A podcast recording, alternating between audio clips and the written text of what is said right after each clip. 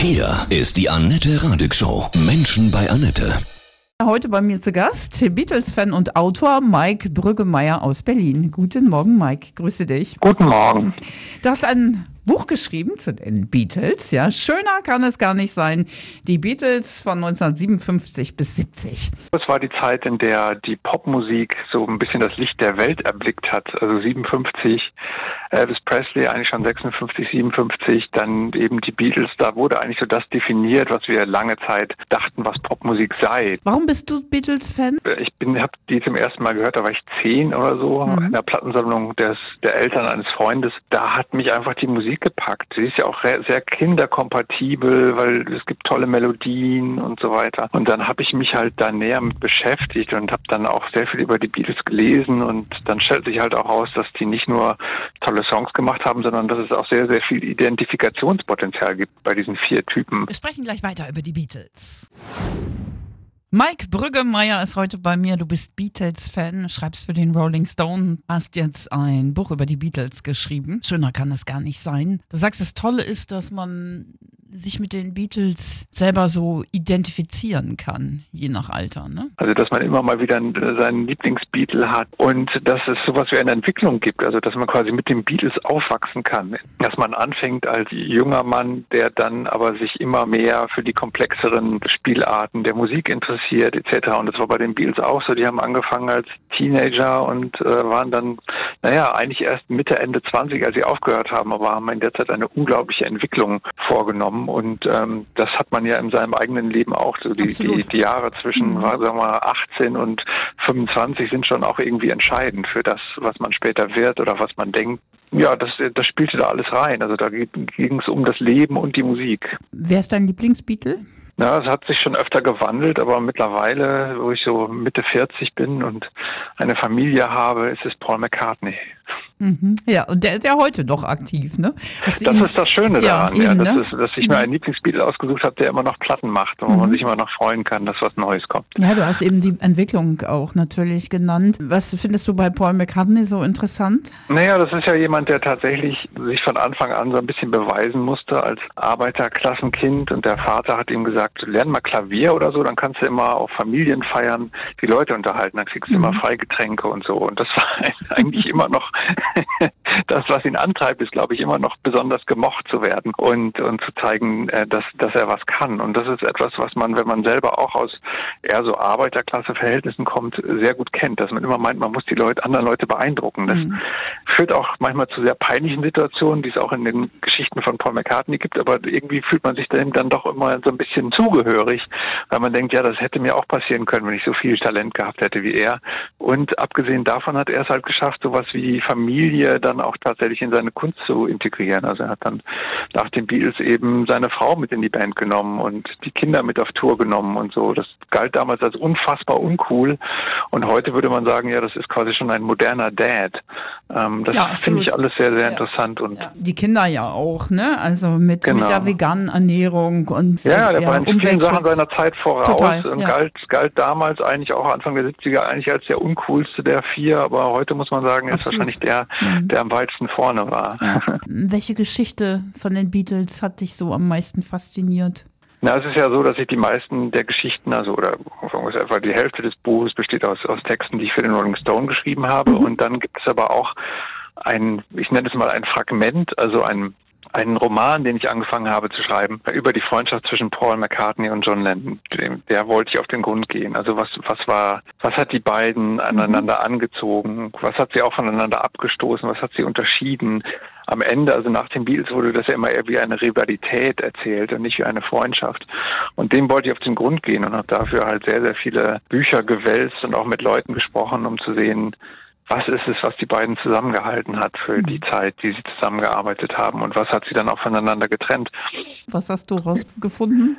Naja, das, wie das halt immer ist bei Beziehungen, äh, ist es so, dass die sich natürlich auch wandeln. Und mhm. ähm, das fing an als, naja, wie soll man sagen, also das erste war, John Lennon hat gemerkt, äh, als, als er den zwei Jahre jüngeren McCartney zum ersten Mal getroffen hat, der ist musikalisch sehr viel talentierter als ich. Der mhm. kann sehr viel mehr. Der hat vielleicht, der ist, ist jünger, also ich kann immer, bin immer noch sein Boss, aber es kann sein, dass der irgendwann, wenn ich ihn in die Band nehme, dass der mir dann auch diese Rolle als Boss der Band streitig macht. Mhm. Und er hat ihn dann aber doch aufgenommen, weil er gesagt hat, ich komme nur weiter, wenn ich jemanden wie so, so einen in der Band habe. Der stachelt mich an und gleichzeitig führt er die Band auf ein anderes Niveau. Und McCartney war damals 15 oder so, also und damals schon schon, also noch kein musikalisches Wunderkind, aber jemand, der eben tatsächlich ähm, schon sehr viel drauf hatte. Und das war so das Erste und dann ließ diese Faszination aber irgendwann nach, weil Len dann eben andere Freunde hatte, die ihm wichtiger waren, wie Stuart Sutcliffe, sein, sein Studienkollege, der auch Kunst studiert hat und den er sehr interessant fand, auch so als, als Persönlichkeit,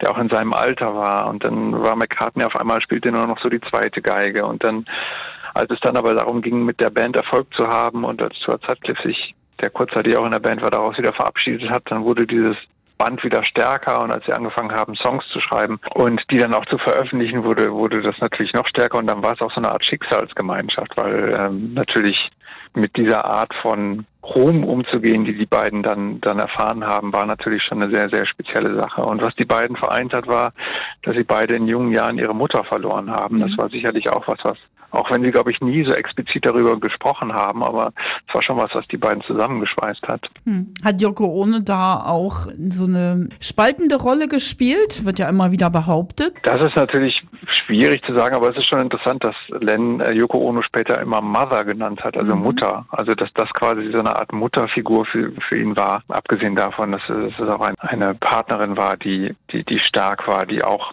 kreative Ideen hatte und so weiter. Und ich glaube, es ist ja immer so, dass gerade so Freundschaften, die in jungen Jahren geschlossen werden, häufig dann, wenn man älter wird und sich die Interessen verändern und so, so ein bisschen auseinandergehen. Mhm. Ich glaube, das war da schon zum Teil auch so. Und der Druck, der die ganze Zeit auf den gelastet hat, als der so ein bisschen abfiel, dass man sich dann überlegt, naja, gibt's noch was anderes jenseits von dem? Ich habe jetzt die letzten acht Jahre damit verbracht, Pop-Songs zu schreiben. Gibt's noch was anderes? Ja. Und Len war immer ein großer Sucher und er war immer jemand, der, der glaubt, er habe die Wahrheit gefunden und dann, weiß ich nicht, ein paar Monate oder auch manchmal nur Stunden später war er schon wieder anderer Meinung. Ich glaube, dass, mhm. dass, dass seine Persönlichkeit da glaube ich auch eine große Rolle gespielt hat. Der war jemand, der, der halt immer gesucht hat, der immer äh, nicht zufrieden war mit Sachen, der auch von daher sich immer wieder immer wieder neue Stimulantien brauchte. Während McCartney jemand war, der gerne das bewahren wollte, was er hatte. Das ist auch natürlich so ein Arbeiterklassending, so Sicherheit. Ne? Mhm. Also der wollte die Beatles behalten und Lennon wollte eigentlich eher dann irgendwann raus. Ich hatte ja. mal den Eindruck, dass John Lennon so ein großer Philosoph war auch. Ne? Er hat ja so ein paar Sachen, ein paar Zitate geprägt, die schon auch stark sind. Ne? Also dieses Leben ist das, was passiert, während du dabei bist, andere Pläne zu schmieden. Ja, das war natürlich, das war natürlich ganz am Ende seines Lebens, mhm. als er eigentlich dann den den McCartney-Weg eingeschlagen war mhm. und auch eine Familie gegründet hat. Mhm. Also er hat ein bisschen länger gebraucht, um da hinzukommen, wo, äh, wo McCartney äh, schon war, der mhm. Anfang der 70er eben die Familie gegründet hat und Lennon zwar auch, aber mit der Familie war er nicht zufrieden. Also er war ja schon verheiratet, hatte mhm. ein Kind, schon, schon Anfang, Mitte der 60er. Das war damals aber für ihn nicht die Antwort auf alles, was er was ihn interessiert hat. Dann mit 40 oder mit, mit Ende 30 war es dann schon die Antwort auf einmal. Und ähm, tatsächlich hat man das Gefühl, dass er da zumindest für eine Zeit lang irgendwo angekommen ist, wo er sich wohlfühlt. Mhm. Wobei, wenn man dann liest, wie sich dieser, dieser, dieser familiäre Alltag gestaltet hat, ähm, so von, von Freunden, die darüber berichten, dann war das eben dann doch nicht ganz so rosig, wie er das dann in seinen Songs vielleicht dargestellt hat. Mhm. Gibt es ein Lieblingszitat, was du hast über die Beatles, von den Beatles?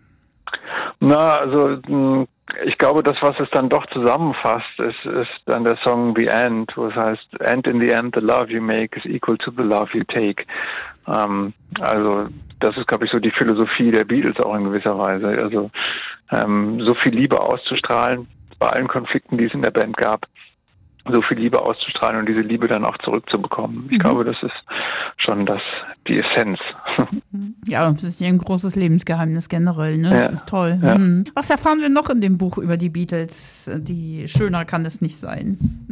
Naja, in gewisser Weise ist es quasi eine Geschichte vom ersten Tag, an dem John Lennon und Paul McCartney sich getroffen haben, also der Tag, an dem sie sich getroffen haben, auf dem Kirchweihfest in Liverpool. Mhm und bis zum Ende der Band, ähm, also bis bis zur Trennung 1970. Und dann gibt es noch einen so eine Art Nachklapp über das das Nachleben der Beatles und vor allem das Nachleben von John Lennon. Ein Text, den ich ursprünglich für den Rolling Stone geschrieben habe zum 40. Todestag von John Lennon im letzten mhm. Dezember. Und äh, in dem es dann auch darum geht, wie nach dem Ende der Beatles so diese Mythen angefangen haben zu sprießen und so die bis heute eigentlich bestimmen, wie wir die Beatles sehen und vielleicht nicht immer dementsprechend, was wirklich war. Und äh, das habe ich so versucht, so ein bisschen aufzudröseln in, in dem Text. Also das spielt auch noch eine Rolle. Und dann gibt es noch einen Blick auf die Soloalben der, der vier Beatles. Also meine liebsten, 15 liebsten Beatles-Soloalben kommen auch noch vor.